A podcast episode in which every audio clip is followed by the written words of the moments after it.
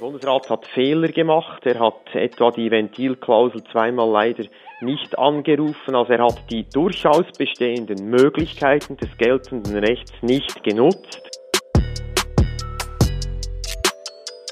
In den letzten Jahrzehnten wurde eine Migrationspolitik gemacht, einseitig ausgerichtet auf die Bedürfnisse der Wirtschaft. Man hat rekrutiert auf Teufel komm raus.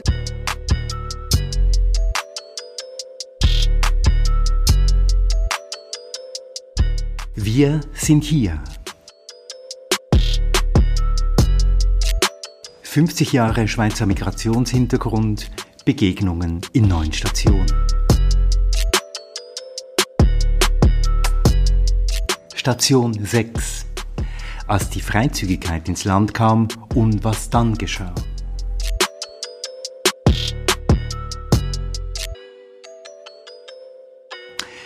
Ja, alle sind von irgendwoher gekommen in dieses Land. Niemand war von Anfang an hier.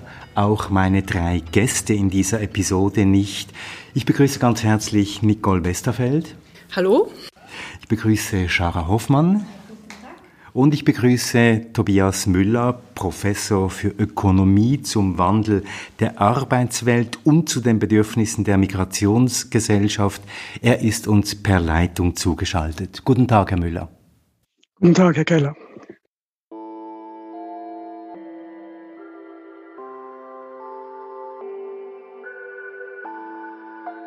Wenn das Personenfreizügigkeitsabkommen mit der EU einmal in Kraft ist, dann droht der Schweiz eine Masseneinwanderung, so argumentierten die Gegner.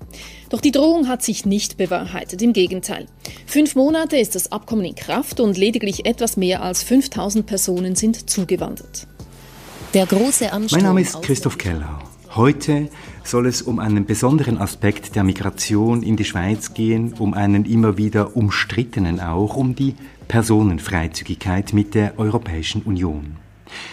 Die Personenfreizügigkeit trat 2002 in Kraft und hat dazu geführt, dass in den folgenden Jahren hochqualifizierte Personen, vor allem aus Mittel- und Nordeuropa und eher nicht besonders qualifizierte, meist aus Südeuropa in die Schweiz gekommen sind, mit ausgesprochen positiven Folgen für den Schweizer Arbeitsmarkt. Aber die Personenfreizügigkeit hat auch zu einer stark, hat auch zu starken Ressentiments geführt, zu Ängsten, dass vor allem besser Qualifizierte den Schweizern die Arbeit wegnehmen. Und ja, nicht alle konnten sich in den Schweizer Arbeitsmarkt gleichermaßen integrieren. Nicole Westerfeld, Sie sind 2004 aus Deutschland, genau aus München in die Schweiz gekommen, mit einer Ausbildung als Biochemikerin. Sie arbeiten bei einem Pharmakonzern mit Sitz in Lengnau. Warum haben Sie sich für die Schweiz entschieden? Ja, das war eigentlich nicht eine explizite Entscheidung für die Schweiz, sondern das war kam aus dem Umstand heraus, dass mein damaliger Partner nach Konstanz gezogen ist aus beruflichen Gründen. Ich war auch nicht so richtig glücklich mit meinem Job und dann habe ich in, äh, auf einer Homepage eine Stelle gesehen, auf die ich wunderbar gepasst habe und die war dann tatsächlich in Bern und das waren so die Gründe, wie ich in die Schweiz gekommen bin. Und dann haben Sie mal auf der Landkarte geschaut, wo dieses Bern ungefähr liegt und haben sich ein bisschen haben Sie sich ein bisschen kundig gemacht oder?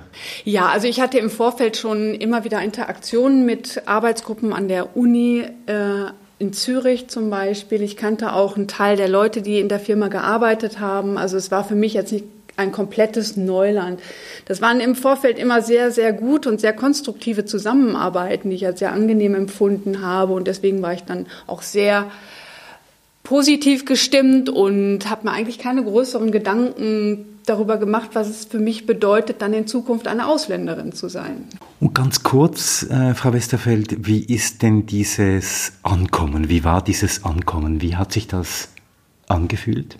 Ja, das war dann doch schwieriger, als ich gedacht habe, muss ich sagen. Ich bin sehr mit einem Aktionismus daran gegangen und ähm, habe dann aber gemerkt, ja, es ist schon anders. Also Schweizer reagieren anders als Deutsche und man ist doch erstmal so ein bisschen reserviert. Sowohl im Job habe ich das gemerkt, nicht ganz so, aber vor allen Dingen im privaten Umfeld. Und ich habe immer wieder Leute getroffen, die wirklich sehr herzlich waren, sehr offen waren. Aber so insgesamt hatte ich das Gefühl, na, man ist jetzt schon erstmal ein bisschen zurückhaltend, Frau Hoffmann nickt auch. Und, ähm, und man, man guckt erstmal so ein bisschen und schaut sich das an und ist, man, ich hatte das Gefühl, die Leute sind erst, sind nicht so offen, wie ich das gehofft hatte. Darauf kommen wir ganz sicher noch zu sprechen. Jetzt aber zuerst zu Ihnen. Schara Hoffmann, Sie sind 2015 in die Schweiz gekommen. Sie sind aus Schweden gekommen. Sie sind von Beruf Sozialarbeiterin und Mitglied des Ausländerinnen und Ausländerbeirats der Stadt Zürich, haben aber eigentlich eine ziemlich komplizierte Migrationsgeschichte. Ja, also meine Migration, Migrationsgeschichte beginnt schon als ich 14 Jahre alt war.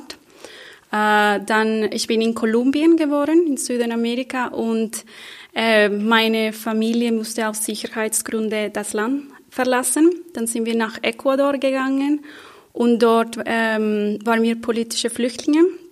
Äh, das Land war noch nicht so sicher für uns, dort zu bleiben. Und dann sind wir äh, mit der Hilfe der UN, der Vereinigten Nationen, nach Schweden umgezogen. Und in Schweden haben Sie eine Ausbildung gemacht Richtig. in Sozialarbeit. Genau so. Können auch fließend Schwedisch?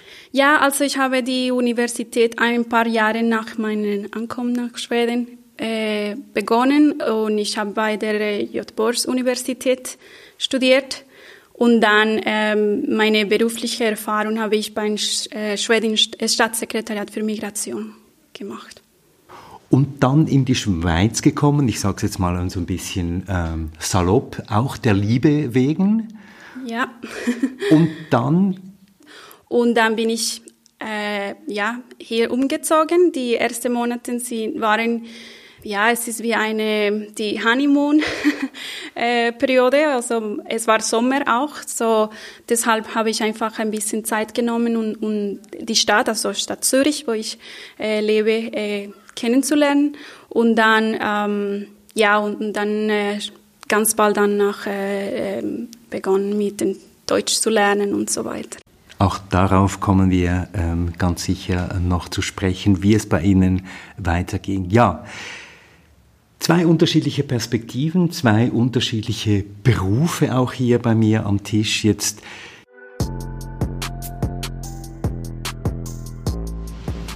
Ein innenpolitisch heikles Thema, die Ausdehnung des freien Personenverkehrs auf die zehn mehrheitlich osteuropäischen Länder, die im Mai 2004 der EU beitreten. Die SVP hat bereits mit dem Referendum gedroht, die Gewerkschaften warnen vor einem Zustrom billiger Arbeitskräfte. Mit bilateralen Verträgen zwischen der Schweiz und den, äh, der Europäischen Union trat ja die Personenfreizügigkeit auch für die Schweiz in Kraft, 2002 wie gesagt. Die Personenfreizügigkeit ist in der Europäischen Union Ausdruck eines gemeinsamen und freien Marktes und eine der vier Grundfreiheiten. Jetzt, Nicole Westerfeld, nehmen Sie die Schweiz auch so wahr als jetzt einen Raum der gemeinsamen Freiheit, so ein Teil von Europa, wenn man aus der Arbeitsmarktperspektive sich das anschaut? Ja, das ist ein, ein äh, ist eine gute Frage, finde ich, weil im Job und in der Arbeit nehme ich das tatsächlich so wahr. Also ich habe auch äh, bei einer Firma gearbeitet, die Produkte herstellt, unter anderem für den europäischen Markt. Da merkt man die Verflechtung sehr stark. Also der, der Arbeit, die Produkte gehen auf den europäischen Markt und es wird eigentlich keinen Unterschied gemacht. Geht es jetzt in die, bleibt es in der Schweiz oder also da habe ich eigentlich wirklich das Gefühl gehabt, ich bin in Europa und das wird gelebt und man weiß das sehr zu schätzen, dass man Zugang sowohl zu, zum Markt als auch zu Arbeits, äh, Arbeitskräften hat. Und auf dem privaten Bereich, im kulturellen Bereich, war es eigentlich genau das Gegenteil. Also da hatte ich das Gefühl, man möchte sich immer wieder gerne von der EU distanzieren. Also es gibt große Ressentiments gegen die EU und auch starke politische Tendenzen gegen die EU, die man ja auch in den Abstimmungen immer wieder sieht. Und auch in verschiedenen Situationen ist mir das bewusst geworden. Wenn man zum Beispiel mit Schweizern über den Brexit redet, dann gibt es eine starke ähm, Zusprache zum Brexit, die man, glaube ich, im Rest von Europa nicht so spürt. Und da, das sind so, das sind so die beiden Pole, die ich für mich auch ausmache. Also ein internationales Umfeld beruflich, gewissermaßen in einer globalisierten Welt und in der Schweiz im politischen, kulturellen, so ein starkes Gefühl von Abgeschlossenheit? Ja, Genau. Also ich finde den Ausdruck Insel tatsächlich in dem Zusammenhang auch sehr schön. Der wird auch immer wieder genannt. Die Schweiz ist eine Insel innerhalb von Europa und ich glaube, man empfindet sich auch oft so. Das wird ja auch politisch zum Teil recht stark unterstützt oder befeuert und dieses Denken und dieses Fühlen und sich abgrenzen möchten gegen den Rest von Europa, das, das erlebe ich immer wieder. Neben viel Offenheit, die ich auch erlebe. Aber so, es gibt so eine Grundstimmung, die eine gewisse Ressentiments gegen, ähm, gegen die EU hat. Ja. Und wie sind Sie da, wie sind Sie damit umgegangen? Das ist ja auf der einen Seite, am Morgen geht man ins Büro und ist gewissermaßen in einer globalisierten Welt. Am Abend kommt man wieder nach Hause und ist gewissermaßen in der Insel. Wie geht man damit um? Ja, das ist, das ist wirklich ein Spannungsfeld, finde ich. Also ich fand das durchaus auch belastend, auch gerade für meinen Mann und mich, also er ist Schweizer, ähm, war das durchaus auch immer mal wieder ein Thema und ich hatte oft das Gefühl, ich bin nicht richtig angekommen, ich tue mich schwer, meinen Platz zu finden in diesem ganzen System.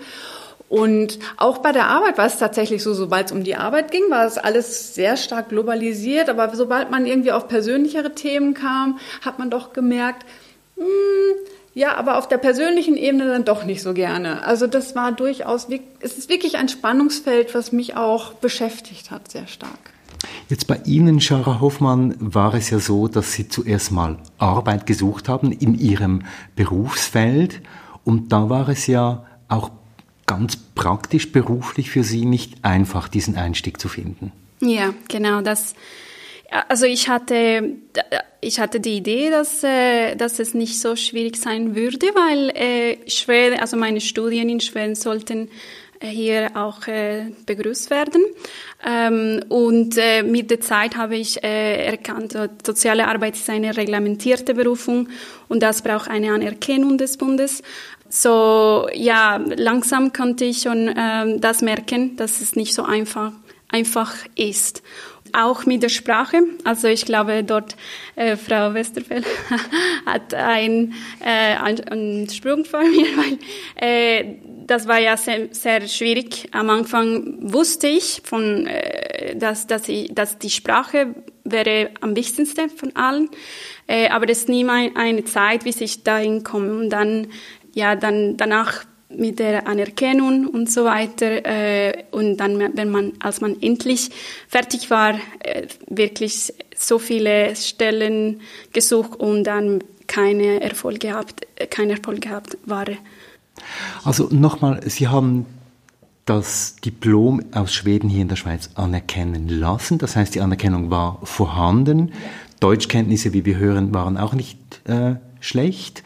Im Gegenteil. Und trotzdem hat es nicht geklappt. Ja, genau. Ja, also ich, ähm, es, es ist einfach schwierig, wenn man äh, zur Arbeitsgeberin kommt und ich spüre fast, dass sie nicht äh, sensibilisiert sind oder irgendwie nicht ähm, äh, diese, diese Anerkennungsprozess kennen, weil irgendwie kam ja, kam ja immer die, die gleiche Frage, aber ihre Ausbildung kommt aus, aus, aus dem Ausland. Und das war irgendwie so ein bisschen äh, aufregend, weil dann, dann ist es für mich okay, aber wieso dann, dann was, es lohnt sich nicht, diese Anerkennungsprozess zu machen, wenn es nicht irgendwo mich hilft, äh, reinzukommen. Und ja, das habe ich ein bisschen, ähm, ähm, sagt man, äh, ja, frustriert gefühlt. Und haben Sie sich überlegt, woran das liegen mag? Ja, mehrmals. Also eine Sache äh, ist mir klar, es, es, ist schwierig vielleicht, wenn man, wenn man Schweizerdeutsch nicht spricht, im Bereich soziale Arbeit, weil viele Klienten sprechen, also sprechen Schweizerdeutsch. Äh, sprachlich vielleicht gibt es eine Barriere dort, aber sonst, äh, ich habe mir die Zeit genommen anzurufen, uh, so Kontakt, also Kontaktpersonen von mehreren Stellen und, und, zu fragen, wie kann ich meine Chance optimieren. Also ich, ich warte nicht an, an, an die Möglichkeit, dass sie zu mir kommen, aber ich suche sie aktiv und, und dort war gerade diese, diese, diese Bemerkung, ja, aber ihre Ausbildung komme nicht aus der Schweiz und, und ja, dann, das ist, was ich am meisten gemerkt habe. Also da waren gewissermaßen kulturelle und auch, wie soll ich sagen, institutionelle Hürden, die da aufgebaut wurden. Jetzt ist das ja eigentlich das Gegenteil von dem, man, was man unter Freizügigkeit verstehen würde. Ja, ja, genau. Ich glaube, unsere Gesellschaft freut sich oder hat sich gefreut und, und hat äh, profitiert, also davon profitiert, dass wir in eine in dies, aus dieser Freizügigkeit ähm, genießen, aber ähm, gleichzeitig manchmal auf persönliche, was strukturelle, äh, was kann man, also hat, ist man nicht so weit gekommen, in, dass man muss einige, einige Sachen in Ordnung bringen, dass, so dass die Personen wirklich diese Chancen bekommen und, und einfach beitragen können und wenn sie da sind, wirklich äh, einsteigen können, also in den Arbeitsmarkt. Da haben Sie jetzt gewissermaßen die Flucht nach vorne ergriffen und studieren heute an der Zürcher Hochschule für angewandte Wissenschaft. Ja, das stimmt. Ähm, mir war es klar nach sechs Monaten, dass ich eine Arbeit gesucht habe. Ich dachte, ich warte nicht. Okay, ich finde keine Arbeit im sozialen Bereich, dann gehe ich in der Wirtschaft. In die Wirtschaft gehen, Nicole Westerfeld, heißt das eigentlich dort, wo äh, wirtschaftliche Institutionen funktionieren, wo Arbeitsmärkte funktionieren, wo Märkte funktionieren, da ist es viel einfacher. Ja, für mich war es tatsächlich viel einfacher. Und ich habe das jetzt schon mehrfach erlebt, muss ich sagen. Also ich habe jetzt den dritten Job in den mittlerweile fast 16 Jahren, die ich hier bin. Und ähm, ich erlebe es tatsächlich so, dass ich mit meiner sehr also sehr speziellen oder sehr spezialisierten Ausbildung immer wieder sehr gute Chancen auf dem Arbeitsmarkt habe. Also ich habe nach meinem zweiten Kind habe ich ein Jahr ausgesetzt oder musste ein Jahr aussetzen und dann habe ich danach gedacht, oh Gott, das wird bestimmt schwierig. Ich bin eine Frau, ich habe zwei kleine Kinder, ich arbeite Teilzeit, ich bin Ausländerin. Mensch, das sind vier Gründe, mich nicht einzustellen. Und ich habe vier wirklich ernstzunehmende Bewerbungen geschrieben und war zu fünf Vorstellungsgesprächen eingeladen. Also für mich war das tatsächlich ganz anders. Ich habe sehr deutlich gespürt, wie stark der Fachkräftemangel in meinem Bereich ist und ähm, ja, was es mir für Möglichkeiten gibt. Und ich habe auch nie das Gefühl gehabt, ähm, es gibt so wahnsinnig viel Konkurrenz. Mhm. Also für mich war die Situation tatsächlich ganz anders als bei Ihnen und das finde ich sehr interessant, das zu hören. Und auch die Anerkennung war von meiner Seite her kein Problem. Ich glaube, das ist wirklich so die Nähe zwischen Deutschland und der Schweiz, gerade auch der Deutschschweiz. Man kennt das so ein bisschen, die Systeme sind ähnlich. Das hat es mir viel einfacher gemacht als Ihnen, auf alle Fälle. Würden Sie denn sagen, Frau Hoffmann, da waren auch kulturelle Hürden äh, vorhanden, dass man gesagt hat, nee, also Schweden plus äh, Kolumbien, das ist zu viel, das ist uns zu weit weg. Ja, und vielleicht, dass ich auch äh, 32 Jahre alt bin, verheiratet und keine Kinder. Dann äh, stellt ihr auch die Frage, ah, will sie bald Kinder haben? Also das war etwas, die auch einmal bei mir gesagt wurde. Ähm, aber ja, ich, es, es ist möglich, oder? Und ich meine, für mich war ja auch etwas äh, ganz anderes, als äh, was ich von aus Schweden kenne, ist, dass man ein Bild auf den CV, äh, Lebenslauf beifügen muss. Das war, das ist fremd für mich und ähm, ja, ich weiß nicht, ob, ob, ob einfach diese zwei kulturelle Hintergrund. Ich habe Kolleginnen und Kollegen, die eher in, im Bankbereich oder in, in, äh, in Pharma arbeiten, aber bei ihnen ähm, ist es, also sie, sie sind äh, beruflich integriert aber sie sprechen kein Deutsch, weil sie, sie arbeiten auf Englisch. Und ich glaube, dort haben wir Kompromisse gemacht. Ich habe die Sprache gelernt und sie arbeiten. So. Also eine Art kulturelle Hürde, die Sie da gespürt haben. Jetzt mich natürlich äh, Wunder, haben Sie auf der anderen Seite, jetzt sage ich mal so von der Schweiz, sage ich jetzt mal, dort wo Sie wohnen, dort wo Sie zu Hause sind, haben Sie da so etwas erlebt wie Willkommenskultur äh, aufgenommen werden. War das irgendwie für Sie etwas, das Sie gespürt haben? Ja, also ich muss sagen, ähm, ich fühle mich in der Schweiz, in die Schweiz integriert auf alle Ebenen, außer im Beruf. Also ich, ich lebe in der Stadt Zürich. Ich habe eine, eine Willkommenskultur dort erlebt. Die Stadt selber, also als Behörde, die Behörden haben angeboten, die für neu zugelassene Personen. Und bei meiner Nachbarschaft habe ich immer willkommen gefühlt. Ich habe bisher keine schlechten Erfahrungen gemacht oder mich nicht so, also ich fühle mich in Zürich zu Hause. Und Sie sind ja auch in dem Sinne politisch tätig, eben als ähm, Mitglied des Ausländerinnen und Ausländerbeirats. Das heißt, politisch sind Sie gewissermaßen auch unterwegs? Ja, ja, genau. Äh, und dort ist ja mein Thema die Sensibilisierung der Arbeitsgeber für äh, die ähm, äh, hochqualifizierte Personen, die in die Schweiz ziehen.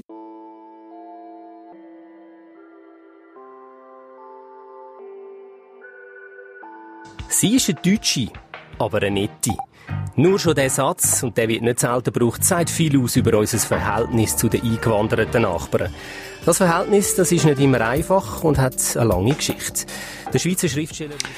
Bei Ihnen, Frau Westerfeld, kann ich mir vorstellen, dass Sie als Deutsche ja dann doch vielleicht die eine oder andere, Sie haben es auch schon angesprochen, den einen oder anderen Widerstand oder ich sage es jetzt mal Widerhaken gespürt haben in diesen kulturellen Beziehungen äh, mit der Schweiz. Sie haben es schon angesprochen, Sprache hat eine Rolle gespielt. Wie sind Sie denn beruflich, wie gesagt, hoch integriert?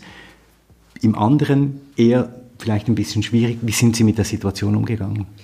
Also ich glaube insgesamt sind gerade Deutsche haben ein, eine sehr gute Möglichkeit, sich zu integrieren, mal ganz grundsätzlich. Also ich denke, das ist sicherlich für Deutsche einfacher als zum Beispiel für Leute, die aus dem Balkangebiet kommen oder so, auf alle Fälle. Allein einfach, weil wir eine sprachliche gemeinsame Grundlage haben. Es gibt eine, wir sprechen nicht wirklich die gleiche Sprache. Das finde ich wirklich wichtig, das auch sich bewusst zu machen. Aber man versteht sich. Und das macht es viel einfacher, miteinander zu kommunizieren und äh, auch überhaupt erstmal in Kontakt zu kommen. Ich würde mich auch als mittlerweile sehr gut integriert bezeichnen. Ich habe Schweizer Freunde und wir sind wirklich sehr, und ich bin auch sehr, sehr gut angekommen, vor allen Dingen seit wir nach Biel gezogen sind. Es war am Anfang wirklich holpriger, einfach weil es so ein Bild von Deutschen gibt. Ich glaube, es ist auch so ein bisschen die Nähe zwischen der Schweiz und Deutschland. Man kennt sich so ein bisschen, man ist sich eigentlich kulturell, kulturell gar nicht so unähnlich, aber es ist halt genau dieser kleine Unterschied, der es dann macht, dass man sich wieder entfernen kann und auch sich gegenseitig als Projektionsflächen nutzt. Und das habe ich wirklich erlebt. Und ähm, wie gesagt, mittlerweile ist für mich die Schweiz auch mein Zuhause. Und das hat zwar gedauert, aber es ist tatsächlich so. Ja. Und in dieser Differenz, die Sie dann doch ein Stück weit immer wieder zu spüren bekommen haben, auch diese Redensarten, vielleicht auch im privaten Umfeld. Also jetzt mhm. hast du wieder mal ein bisschen eine allzu große Klappe, vielleicht sage ich jetzt mal ja, so. Sowas in dem es geht jetzt genau. ein bisschen zu weit. Genau, ja. Was verbirgt sich dahinter? Ist das einfach die normale Schweizer Reserviertheit oder ist da auch so ein kleiner Widerhaken? Ein klein, klein wenig Konkurrenzangst? Ja, ich glaube, es ist tatsächlich sowas. Also es ist sicherlich auch eine gewisse Reserviertheit, die auf deutscher Seite, glaube ich, nicht so groß ist. Es ist aber tatsächlich auch ein gewisser Widerhaken, wie Sie ihn genannt haben. Also es sind gewisse Ressentiments im Sinne von, naja, die können ja besser reden, die reden schneller, die ergreifen schneller das Wort, sie stehen im Vordergrund und wir Schweizer fallen hinten runter. Es hat wirklich auch was mit Konkurrenz zu tun, das stimmt. Und ähm, die Angst davor, die ist da. Eure Eloquenz, ihr könnt eben ja, ihr könnt besser reden, ihr könnt besser formulieren und ihr habt keinen Akzent. Das habe ich ganz oft zu spüren und zu hören bekommen, ja, in der Tat. Und es ist wirklich Angst davor, ja. Stichwort Konkurrenz. Wie war das bei Ihnen, Schara Hofmann? Ja, also bei ein, äh, spezifischen Situationen habe ich das Gefühl gehabt, dass ich ähm, zum Beispiel ich hatte ein, eine, eine, ein Vorstellungsgespräch, das wurde auf Schweizerdeutsch geführt. Äh, und irgendwie war ich so, okay, äh, ja, machen wir, ich verstehe schon. Und am Ende wurde es mir gesagt, ja, wir, wir wissen Sie, wie, im Moment, ähm, wenn wir sie einstellen, dann, dann braucht sie ein bisschen mehr Betreuung. Und äh, dann dachte ich, oh, okay, ja, ich verstehe. Im, Gegend, im Gegensatz äh, habe ich einen Akzent, oder? Und, äh, und so, es, ist, es war interessant, weil irgendwie musste ich mich ein bisschen ähm, auf ein spezifische, eine, eine spezifische Situation bemühen, aber dann würde ich sowieso äh, nicht äh, eingestellt, weil ich, ich brauche mehr Zeit, ich würde ein bisschen mehr äh, Aufmerksamkeit brauchen von meinen Mitarbeitern, was das sowieso normal ist, aber ich verstehe. Und so, es war es ist eine komische äh, Mischung von Konkurrenz, finde ich. Das heißt, man hat eigentlich auch ein bisschen den Aufwand gescheut, diesen kleinen Mehraufwand zu machen, um jetzt Schara Hoffmann auf diese Stelle ähm, zu kriegen? Ja, irgendwie habe ich das Gefühl gehabt. Aber ja, und sonst finde ich auch, es gibt vielleicht, es ist schwierig, weil gleichzeitig zum Beispiel in meinem Bereich es, ist es so, dass ähm, ähm, die, es gibt viele Stellen für soziale Arbeit dort, aber ähm, es gibt ja auch viele äh, Studenten oder viele Menschen, die in der Schweiz vielleicht Ethnographie oder so, so solche äh, Fächer studieren und dann später gibt's nicht genug Arbeiten für sie und dann ist es ein natürlicher Weg, dass sie vielleicht in den sozialen Bereich gehen und dort kommen sie einfach zuerst, obwohl ich vielleicht die richtige Ausbildung habe, aber dann also habe ich vielleicht meinen Akzent und nicht Schweizerdeutsch und dann, ja, es ist eine, eine Kombination von mehreren Faktoren, glaube ich.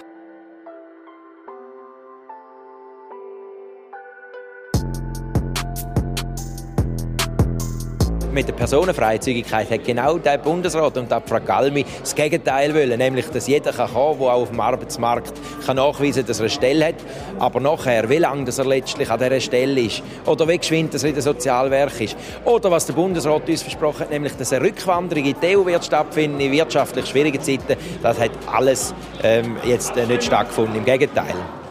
Eine Angst geht um in der Schweiz. Es ist die Angst, den Job zu verlieren. Die Angst, ein ausländischer Mitbewerber könnte einem die Stelle wegnehmen. Jetzt hat es ja auch immer wieder Gegenbewegungen gegeben gegen diese äh, Personenfreizügigkeit, auch politisch, nicht nur im persönlichen, sondern eben auch äh, politisch.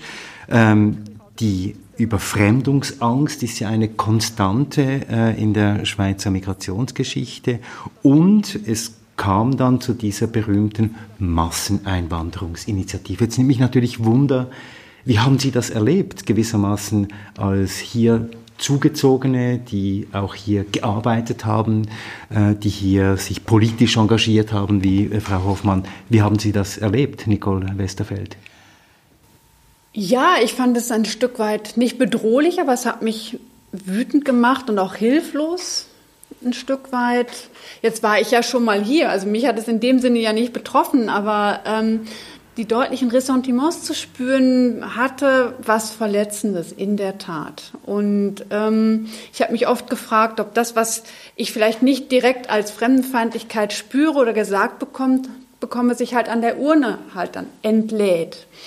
Und ich habe mich auch oft gefragt, wie groß die Angst der Schweizer ist vor der Überfremdung, wie Sie schon gesagt haben. Was ich auch oft gehört habe, ist Dichtestress zum Beispiel. Es gibt zu viele Menschen in der Schweiz. Die Straßen sind voll, die S-Bahnen sind voll, die Züge sind voll und das kommt alles durch die Migration. Also man war auf einmal wie der Sündenbock für alles Mögliche.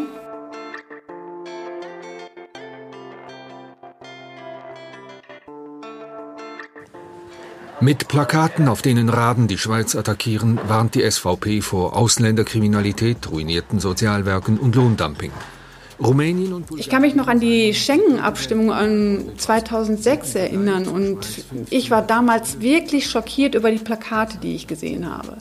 Also die, die Ästhetik und auch die, dieser Angst, die da vor der EU gemacht wurde, vor der Personenfreizügigkeit, das ist wie so ein Dauerbrenner und es wird auf einer sehr starken emotionalen Ebene argumentiert, die ich als tatsächlich bedrohlich empfunden habe. Ja, also ich war ja auch nicht da persönlich, aber es ist ja nicht äh, Neues für mich. In Schweden gibt es auch jetzt so eine Bewegung, ich glaube in ganz Europa. In Schweden sind die äh, SVD-Demokraten.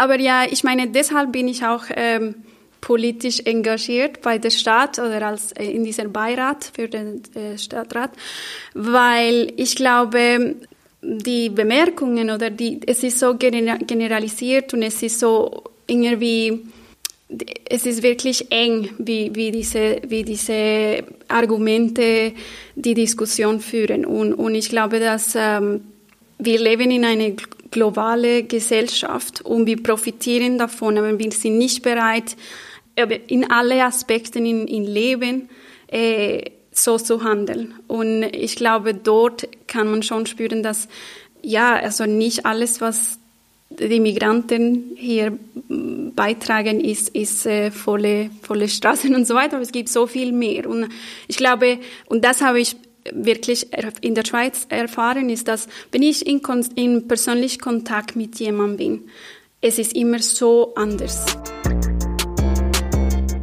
Die neuen Maßnahmen, die jetzt beschlossen worden sind, die äh, begünstigen den Kampf äh, gegen Lohndruck. Die Arbeitsinspektoren sind eine Hilfe dafür. Die allgemeinverbindliche Erklärung der Gesamtarbeitsverträge ist ein wichtiges Element. Aber es braucht Sie sind ähm, als Arbeitskauf hierher gekommen, aber im, zum Konzept der Personenfreizügigkeit in der Europäischen Union gehört aber eigentlich auch dazu eine politische Freizügigkeit, nämlich die Möglichkeit, äh, politisch ähm, sich äh, zu aktivieren. Das ist in der Schweiz nicht so. Also man darf hier arbeiten, politisch kriegt man aber keine Rechte automatisch. Wie sehen Sie das, Frau Westerfeld? Ähm, ja, ich würde mir wünschen, es gäbe da mehr Möglichkeiten natürlich. Ähm, wir sind ja ein Teil der Gesellschaft, wir sind ein Teil der Arbeitswelt, wir tragen unseren Teil auch zur Gesellschaft und auch zur Arbeitswelt bei, auch in Form von Steuern. Und da gewisse politische Einflussnahme haben zu können, wäre natürlich toll. Das ist definitiv so. Aber ich glaube, da gibt es viele Länder, wo das tatsächlich noch nicht umgesetzt ist. Aber ich bin tatsächlich auch für eine verstärkte Partizipation der Leute, die wirklich ein Teil der Gesellschaft und der Arbeitswelt sind und ihren Teil dazu beitragen. Ja, also für mich wäre es sehr wichtig, dass, äh, dass man sich politisch beteiligen kann, äh, besonders auf Gemeindeebene, wenigstens, oder? Kantonebene. Äh, für mich, und ja, ich, vielleicht bringe ich immer wieder Schweden, weil das ist, wo ich Parallelen ziehen kann. Äh, aber in Schweden darf man äh, in, auf Gemeinde- und Kantonebene nach drei Jahren die da, man dort gelebt hat, äh, stimmen. Ich glaube, man, man konzentriert sich so viel auf, oh, und wie, wie werden sich, äh, wie werden sie stimmen und was für Ideen haben sie oder bringen sie. Aber ich glaube, die Idee oder für mich, es ist einfach ein Zeichen oder eine Möglichkeit, beizutragen, oder? Um wirklich äh, mich zu engagieren und ein Teil aktiv in dieser Gesellschaft, in dieser Gesellschaft zu sein. Und das glaube ich, unterstützt äh, ein bisschen diese Zusammenleben und, und ein bisschen diese äh, ja miteinander besser äh, umzugehen und, und, und eins, einig zu werden. Am Zürichsee in der Nähe von Bellevue haben die beiden Theatermacher ihre Decke aufgeschlagen. Einer davon liegt auf einer pinken Luftmatratze, zugedeckt mit einem Duvet, wo drauf steht, wie kuscheln mit Deutschen. Der Andreas Liebmann. Eigentlich wollen wir vor allem Diskussionen anzapfen und schauen, was passiert. Und wir wollen einfach äh, die Leute aus der Reserve locken oder so. Und das passiert sehr schnell. Also dass man, dass man den öffentlichen Platz... Wir wechseln die Perspektive und kommen zum Gespräch mit äh, Tobias Müller. Tobias Müller, Sie unterrichten, Sie lehren als Professor an der Universität Genf und beschäftigen sich insbesondere mit Migrationsfragen, auch aus der Perspektive von Arbeitsmarktentwicklungen. Jetzt, Sie haben uns aufmerksam zugehört bei diesem äh, Gespräch. Würden Sie sagen, es ist zwar ein Fakt, dass die Schweiz ein Einwanderungsland ist und auch insbesondere im Zusammenhang mit der Personenfreizügigkeit noch viel mehr geworden ist, dass aber die Anerkennung dieser Tatsache noch etwas ganz anderes ist? Ja, das ist sicher. Das wird von gewissen Teilen der Bevölkerung nicht voll anerkannt. Und ich glaube, wenn man die, die äh, Abstimmungsergebnisse äh, analysiert, es gab ja mehrere Abstimmungen. Vor 50 Jahren haben wir also wir, da war ich nicht da, aber die Schweizer über die äh, Schwarzenbach-Initiative abgestimmt und die wurde ganz knapp abgelehnt. Dann, ja, 2000 war eine ähnliche Initiative, äh, die wollte die, die Ausländerbevölkerung auf 18 Prozent der Wohnbevölkerung äh, reduzieren. Bei Schwarzenbach waren es noch 10 Prozent. Und dann 2014 stand äh, dann gar keine Zahl mehr darin. Jetzt äh, kann man sich fragen, wie, wie war das möglich? Also ich glaube, dass eben die, diese, dieser äh, Widerstand, der wird wahrscheinlich eher ausgelöst durch die neuen Immigranten. Also wenn, wenn die Schweizer sehen oder manche Schweizer, dass viele neue Immigranten in der Schweiz ankommen, das löst dann einen gewissen Widerstand, das löst Ängste aus. Auf der anderen Seite ist da eine andere Kraft da und das heißt, dass die langansässigen Migranten, die gut integriert sind, wie wir das jetzt gerade auch gehört haben, dass die eigentlich dann eher diese Ängste reduzieren und, und, und dann auch diese Vorurteile durchaus reduzieren. Und das sieht man, dass in Gemeinden, wo, wo es einen höheren Anteil von diesen langansässigen äh, Ausländern hat, dass da die, die äh, Einstellungen sehr viel offener bleiben als in anderen Gemeinden. Und, und ich glaube, durch, durch diese doppelte Bewegung kann man dann irgendwie auch erklären, warum obwohl die Schweiz ein Migrationsland ist, es doch immer wieder Widerstand gibt gegen die neue Migration. Steckt dahinter immer noch in einer gewissen Art und Weise die Vorstellung, die gehen irgendwann zurück, trotz allem? Also ich weiß nicht, ob diese Vorstellung immer noch besteht. Das war natürlich ursprünglich äh, die, die Migration in den 60er Jahren, 70er Jahren, das war genau diese Vorstellung. Und damals hat sich das dann herausgestellt, dass äh, viele von diesen Migranten, die auch selbst eigentlich nur temporär in die Schweiz kommen wollten, dann doch sehr viel länger geblieben sind. Wenn die Schweiz nicht mehr schnell, unkompliziert Fachkräfte rekrutieren kann, dann geht die Produktion zurück, das Wachstum geht zurück und die Arbeitslosigkeit steigt. Man sagt, die SVP, ihre Rechnung geht nicht auf, Herr Rösti. Ja, das ist ein völlig falsches Argument, weil die Begrenzungsinitiative nicht, dass wir nicht dürfen selbstständig reinnehmen, wer wir brauchen. Also Fachkräfte kann man immer nehmen, so viel man will und so viel man braucht. Was wir wollen verhindern, dass Leute reinkommen, die am Schluss in die Sozialhilfe gehen, in die Arbeitslosigkeit oder andere verdrängen in die Arbeitslosigkeit. Ältere Arbeitnehmer, die zu teuer sind, äh, das muss verhindert werden. Was hat denn diese Personenfreizügigkeit strukturell auf dem Schweizer Arbeitsmarkt verändert? Ja, ich glaube, dass der Strukturwandel wird meiner Meinung nach vor allem vom technischen Wandel und der Globalisierung beeinflusst. Und dabei ist die Personenfreizügigkeit ein Faktor, der natürlich bei der Globalisierung dazu gehört. Es ist aber bei weitem nicht der einzige Faktor.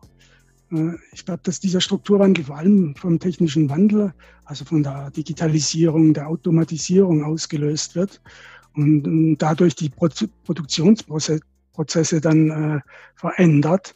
Und das heißt, dass dann viele dieser Routinetätigkeiten verschwinden und, und da die, die Nachfrage nach niedrig oder auch zum Teil mit, mittelqualifizierten Arbeitskräften dann, dann viel weniger da, äh, präsent ist. Äh, und, und dieser Strukturwandel dann wird dann noch verstärkt durch die Globalisierung äh, des Produktionsprozesses nach China oder Indien verlegt werden. Und auch da äh, werden vor allem natürlich Arbeitsplätze verlagert, die eher niedrig qualifizierte Arbeitnehmende betreffen. Und ja, wo kommt jetzt da die Personenfreizügigkeit herein? Man kann auf diese, diese zwei Bewegungen da auf zwei Arten reagieren. Man kann versuchen, die Globalisierung irgendwie zurückzudrehen, indem man zum Beispiel Zölle erhebt auf Importe, indem man die Migration begrenzt, also wie das Trump im Moment in den USA versucht. Also das, da kann man die Globalisierung vielleicht zum Teil zurücknehmen. Die Schweiz hat da eine ganz andere Strategie gewählt.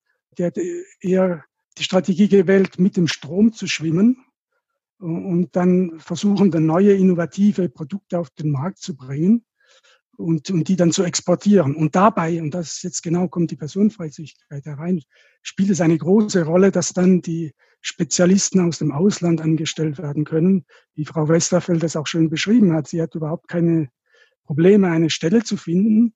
Und das sind genau diese Spezialisten, die es dann ermöglichen, dann auch mehr Beschäftigung in diesen in diesen Bereichen zu finden, die hohe Löhne bezahlen und die auch, wo, wo dann auch mehr Schweizer angestellt werden zu guten Bedingungen. Jetzt war ja diese Personenfreizügigkeit ständig begleitet mit der Angst, erstens, sie nehmen uns die Arbeit weg. Angst Nummer eins. Angst Nummer zwei, die äh, kommen und drücken die Löhne nach äh, unten. Jetzt, ähm, was sagt die Wissenschaft zu diesen, zu diesen Vorwürfen? Ähm, hat sich das bewahrheitet oder gibt es zumindest Sektoren, in denen sich das bewahrheitet hat? Also da gibt es verschiedene Studien dazu. Das ist natürlich nicht einfach, da eine Antwort darauf zu geben, weil, weil wir nicht wissen, was passiert wäre ohne die Personenfreizügigkeit. Die zwei ersten Studien, eine aus, äh, von der Universität Lausanne und Zürich und die andere von uns in Genf, die wurden im Auftrag des SECO erarbeitet und die haben die Löhne und die Beschäftigung und Arbeitslosigkeit betrachtet und also die Auswirkungen der Personenfreizügigkeit auf, auf, diese, ähm, auf diese Variablen. Und die zwei Studien kamen eher zum Schluss, dass ein leichter Lohndruck besteht, aber mehr für qualifizierte, hochqualifizierte Schweizer. Und bei unserer Studie war das eher ein Lohndruck für junge als äh, hochqualifizierte Schweizer, also die, die gerade auf den Arbeitsmarkt kommen und, und dann in Konkurrenz stehen zu den neuen äh, Immigranten aus Deutschland zum Beispiel, also durch die Personenfreizügigkeit. In, in der anderen Studie zu Arbeitskräften war, die kamen auch zum Schluss, dass die Beschäftigung ganz leicht zurückgegangen ist für diese hochqualifizierten Arbeitskräfte äh, und, und auch vielleicht äh, die Arbeitslosigkeit. Aber diese Effekte sind sehr gering. Also es ist wirklich schwierig, da statistisch etwas zu finden. Das, ist das heißt, insgesamt würden Sie sagen, Tobias Müller, die Schweiz hat ungemein äh, profitiert. Ich bringe hier nochmal die Zahl. Es sind ja während all diesen Jahren im Schnitt ungefähr 50.000 neue Menschen pro Jahr über lange Zeit hinweg in dieses äh, Land äh, gekommen, um hier zu arbeiten. Sie würden also sagen, die Schweiz hat insgesamt profitiert. Ja, das denke ich wirtschaftlich gesehen auf jeden Fall. Ähm, ich denke auch, dass oft übertrieben wird, wie viele Leute eigentlich in die Schweiz äh, eingewandert sind als Folge der Personenfreizügigkeit, äh, weil die Einwanderung wird vor allem eigentlich von der Nachfrage in der Schweiz getrieben, also die totale globale Anzahl der, der Immigranten. Was sich geändert hat durch die Personenfreizügigkeit, ist die Zusammensetzung dieser Immigranten. Und dadurch können diese Unternehmen innovativer werden, können besser exportieren und dann auch ganz allgemein die Beschäftigung erhöhen. Zugleich aber ähm, gab es natürlich auch eine Zuwanderung aus den sogenannten Drittstaaten. Tobias Müller, gibt es einen Grund, weshalb diese Drittstaaten denn anders behandelt werden als diejenigen, die innerhalb des europäischen Raumes sich befinden? Von der Qualifikation her könnte man ja sagen, wäre ein pakistanischer oder ein angolanischer ähm, IT-Experte, eine argentinische Biochemikerin oder eine Biochemikerin aus Vietnam genauso gut qualifiziert, um einen Job zu machen. Ja, das ist im Zusammenhang mit der europäischen Integration zu sehen. Ich glaube, dass da eine halt eine Bewegung zur Mehrintegration innerhalb Europas dann zum Teil auch zusammengeht mit, mit einem Aufbauen von Hindernissen zu, den, zu anderen Ländern. So, so dass es sehr viel schwieriger wird jetzt für, für Nicht-Europäer eine Arbeitsbewilligung zu bekommen. Aber von der Arbeitsmarktlogik her würde es eigentlich Sinn machen, den Arbeitsmarkt eigentlich global zu öffnen. Da besteht natürlich schon die Angst, dass es da dann einen Lohndruck geben würde, vor allem für Tätigkeiten, die von niedrig qualifizierten Arbeitnehmern ausgeübt werden. Und aus diesem Grund äh, sind ja auch diese flankierenden Maßnahmen eingeführt worden, um, um das schon auch im europäischen Bereich jetzt im, im Rahmen der Personenfreizügigkeit zu verhindern. Sind denn aus einer liberalen Perspektive, auch aus einer marktwirtschaftlichen Perspektive, diese flankierenden Maßnahmen systemkonform Ihrer Meinung nach? Ein Hauptteil dieser flankierenden Maßnahmen betrifft die entsandten Arbeitnehmer. Das heißt, das sind Arbeitnehmer, die von ausländischen Unternehmen in die Schweiz geschickt werden. Und die kann man halt auf zwei Arten interpretieren. Man kann sagen, das ist eine Dienstleistung. Zum Beispiel, wenn, wenn ich jetzt hier in Genf ein, äh, ein französisches Unternehmen mir einen, äh, jemand schickt, um meine Waschmaschine zu reparieren, kann man das durchaus als Dienstleistung ansehen. Aber wenn ein polnischer Spengler drei Monate lang auf einer Baustelle in Zürich arbeitet, ist das dann eine Dienstleistung oder ist das Migration? Und warum ist dieser Unterschied so wichtig? Weil bei einer Dienstleistung würde man nicht verlangen, dass äh, der Arbeiter oder der Arbeitnehmende dann äh, Schweizer Löhne bekommt. Das verlangt man ja auch nicht, wenn, wenn man ein Auto, das in Polen äh, zum Beispiel hergestellt wurde, dass, dass diese Arbeiter dort Schweizer Löhne bekommen. Aber wenn es als Migration interpretiert wird, wie dieser Spengler, der dann auf der Baustelle neben Schweizer Arbeitnehmern arbeitet, die Schweizer Löhne haben, aber er bekommt einen polnischen Lohn dafür, das wird dann halt als ungerecht angesehen. Und Europa hat das jetzt auch äh, ähnliche Bedingungen übernommen in der letzten Direktive, die, die da erarbeitet wurde. Wenn ich Ihnen zuhöre, Tobias Müller, und auch aufgrund des Gesprächs, das wir vorhin geführt haben, würde ich fast sagen, Personenfreizügigkeit eingeführt und wir leben hier in diesem reichen Land, in der besten aller Welten. Es kommen qualifizierte Menschen zu uns, Menschen, die sich auch politisch hier engagieren möchten, die arbeiten hier. Wir haben die flankierenden Maßnahmen, die funktionieren. Jetzt kommt es trotzdem, Tobias Müller, zu dieser Masseneinwanderungsinitiative und es kommt jetzt wieder zu dieser Begrenzungsinitiative. Welche Logik steckt aus Ihrer Sicht, aus der Sicht des Arbeitsmarktsforschers und des Migrationsforschers hinter diesen politischen Gegenvorstößen? Ja, ich denke, das hängt damit zusammen, dass dann diese, diese Ängste, die auch durch den Strukturwandel ausgelöst werden, dann eigentlich auf diese Migranten dann projiziert werden. Natürlich die Migration, Sie haben das vorher erwähnt, das sind äh, große Zahlen, also das sind viele Migranten in die Schweiz gekommen, das ist durchaus auch sichtbar geworden. auch Grenzgänger zum Beispiel, die Anzahl der Grenzgänger in Genf oder in, in Tessin haben stark, hat, hat stark zugenommen. Und das wird durchaus von der Bevölkerung wahrgenommen und, und darum werden diese, die Migranten dadurch halt zur Projektionsfläche von, von, von diesen Ängsten.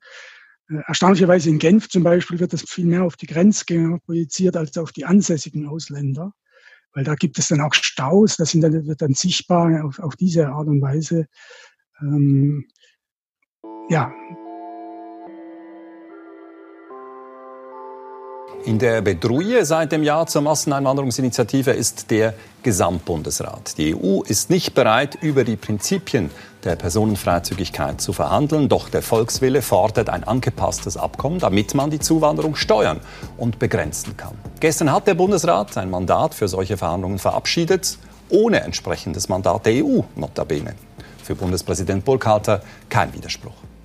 Wir haben als Ziel, ähm, eine bessere Kontrolle der Migration, aber auch die bilaterale zu stärken. Das ist nicht einfach. Es braucht Zeit und es braucht Geduld und es braucht gemeinsam zu arbeiten. Die EU ist offen für eine Diskussion. Aber vielleicht, um jetzt hier auch die Runde mal ein Stück weit äh, zu öffnen, reden wir noch mal über diese, dieses Element der Anerkennung. Haben Sie denn, Schara Hoffmann und Nicole Westerfeld, irgendwann mal so etwas wie eine politische Anerkennung auch ähm, gehört, dass eben sie als Arbeitskräfte, als Migrantinnen und Migranten hier in der Schweiz auch tatsächlich einen Beitrag zum Wohlstand und zur Weiterentwicklung dieses Landes geleistet haben und leisten. Also ich muss sagen, im persönlichen Umfeld auf alle Fälle, vor allen Dingen auch im Arbeitsumfeld. Also ich habe jetzt, während Sie gesprochen haben, Herr Müller, auch öfter gedacht, naja, wenn ich an meine, an, speziell an meinen letzten Job denke, der wäre ohne Migranten nicht machbar. Also die Firma könnte nicht produzieren, weil einfach der Anteil der ähm, Arbeitnehmer über die ganze Bandbreite vom Hochqualifizierten bis zum Produktionsmitarbeiter ist so groß, dass da wäre die halbe Firma weg. Man könnte schlicht nicht arbeiten. Ich denke jetzt gerade in dem Moment auch an den Vorgesetzten, den ich seinerzeit hatte. Der hat mir das sehr deutlich zu verstehen gegeben, dass er froh ist, dass wir alle da sind. Ja, ich habe auf persönlicher Ebene diese Anerkennung äh, immer wieder gefühlt, weil ich, ich habe eine, ein bezahltes Praktikum bei der Integrationsförderung der Stadt Zürich gemacht und dort wurde ich sehr geschätzt. Und meine Erfahrungen, meine Sprachen äh, konnte ich sehr gut benutzen. Ich konnte auf Augenhöhe mit mehreren Menschen sprechen und helfen, unterstützen, äh, weil ich auch diesen Migrationshintergrund habe. Ja, bei der Frage der Anerkennung möchte ich vielleicht nochmal auf die, die Frage der Anerkennung von Diplomen zurückkommen, weil Frau Hoffmann vorher ihre Geschichte erzählt hat und gesagt hat, wie wenig es eigentlich gebracht hat, dass das vom ihr Diplom, ihr schwedisches Diplom vom Bund anerkannt wurde.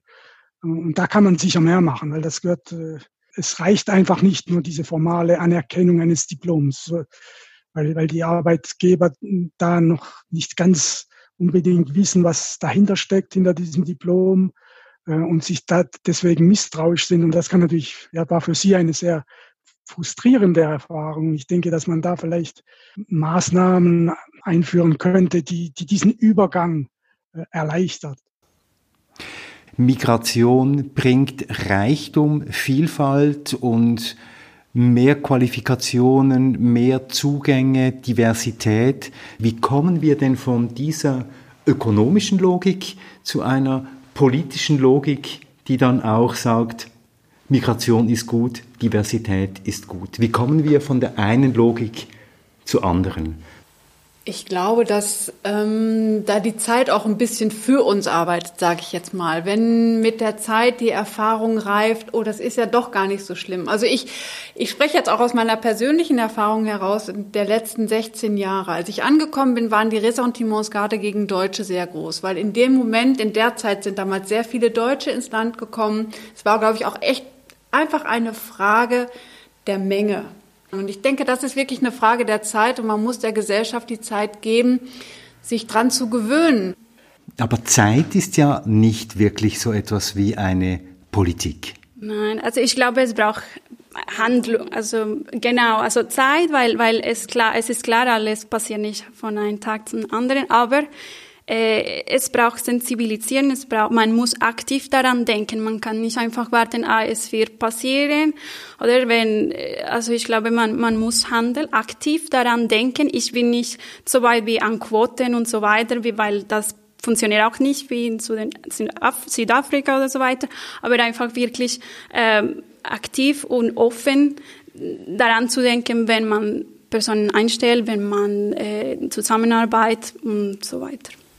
Ja, also es war auch definitiv nicht so gemeint, dass das alles mit der Zeit getan ist. Ganz sicher nicht. Aber ich denke, es braucht einfach eine Zeit, damit das sacken kann und emotional ankommen kann. Ich finde, dieser Aspekt ist sehr, sehr wichtig, weil gerade auch die Gegenbewegung ganz klar auf emotionaler Ebene arbeitet. Also das ist bei den Plakaten sichtbar. Das läuft alles nicht über das, was Sie als ökonomisch sinnvoll beschrieben haben über eine logische, über eine sachliche Debatte, sondern es läuft alles auf der emotionalen Ebene und die muss angesprochen werden.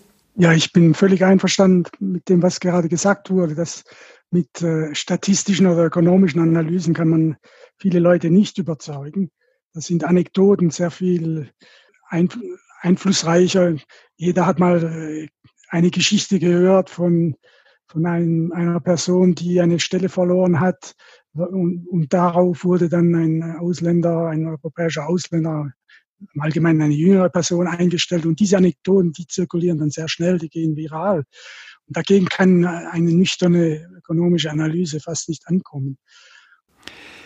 Würde es helfen, wenn von der Seite der Politik auch ein klares Bekenntnis käme, wir sind eine diverse Gesellschaft. Wir sind eine Gesellschaft, die sich aus vielen Teilen zusammensetzt und diese Teile werden noch viel vielfältiger werden, als sie heute sind und wir alle profitieren von dieser Vielfalt. Würde es helfen, wenn die Politik hier eine klare Stimme formulieren würde? Was ich sehr, eine sehr interessante Erfahrung fand, war, äh, die, als wir damals die Kampagne zur Durchsetzungsinitiative hatten, hatten schon alle Parteien gedacht, äh, das sei verloren, der Abstimmungskampf. Und dann kam die Operation Libero. Und diese, wie ich das interpretiere, äh, steht da irgendwie zwischen der Zivilgesellschaft und der Politik eine Mobilisierung der Jungen hier für diese Öffnung. Und da, ich glaube, das kann sehr viel Einfluss haben. Ich bin einverstanden. Äh, es, es, es, man kann schon viele Sachen aus der politischen Sicht bewegen, aber ich glaube, wir sehen im Moment auch, wie viel die Zivilgesellschaft beweg, bewegen kann. Und dort, glaube ich, können wir alle etwas, äh, äh diese, die, also zusammenarbeiten, dafür zusammenarbeiten. Also mehr Bewegung von unten eigentlich. Ja, also beides braucht es, oder? Weil es gibt ja die Leute, die nicht, nicht ansprechbar von politischen Sicht sind und dann die anderen auch, die gerne mitmachen und, und, und etwas bewegen. Und ich glaube, beide, beide Seiten äh, müssen wir mobilisieren. Finde ich absolut auch. Und ich muss auch sagen, ich denke, die Aktion Libero ist ein wichtiger Punkt, der mich auch wirklich sehr glücklich macht, muss ich sagen, weil die machen sehr viele Sachen. Das ist eine starke Bewegung, die da sich, ähm, die auch sehr viel, die auch sehr präsent ist. Und das andere ist das, was ich bei meinen Kindern sehe. Ähm, die machen jetzt in der Schule im Moment die Erfahrung, dass sie mit ganz vielen anderen Kindern mit Migrationshintergrund in einer Klasse sind und sie definieren die Kinder nicht über die Nationalität. Und darüber bin ich sehr, sehr froh. Es gibt schon durchaus Ressentiments mit, wegen der Hautfarbe und so, das kriege ich schon ab und zu mal mit. Nichtsdestotrotz habe ich aber von meinen beiden Kindern, und wir, wir sind in der Stadt mit einem sehr hohen Migrationsanteil und in den Klassen sind über 50 Prozent Kinder mit Migrationsanteil. Ähm, da sind die Nationalitäten kein Thema.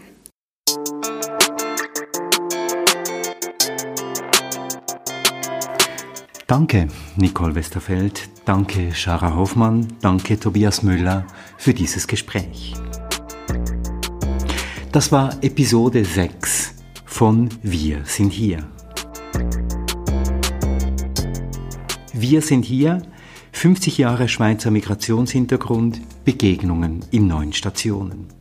Ein Podcast zum 50-jährigen Bestehen der Eidgenössischen Migrationskommission zu hören auf Spotify, auf Apple Podcasts und auf der Webseite www.ekm.admin.ch.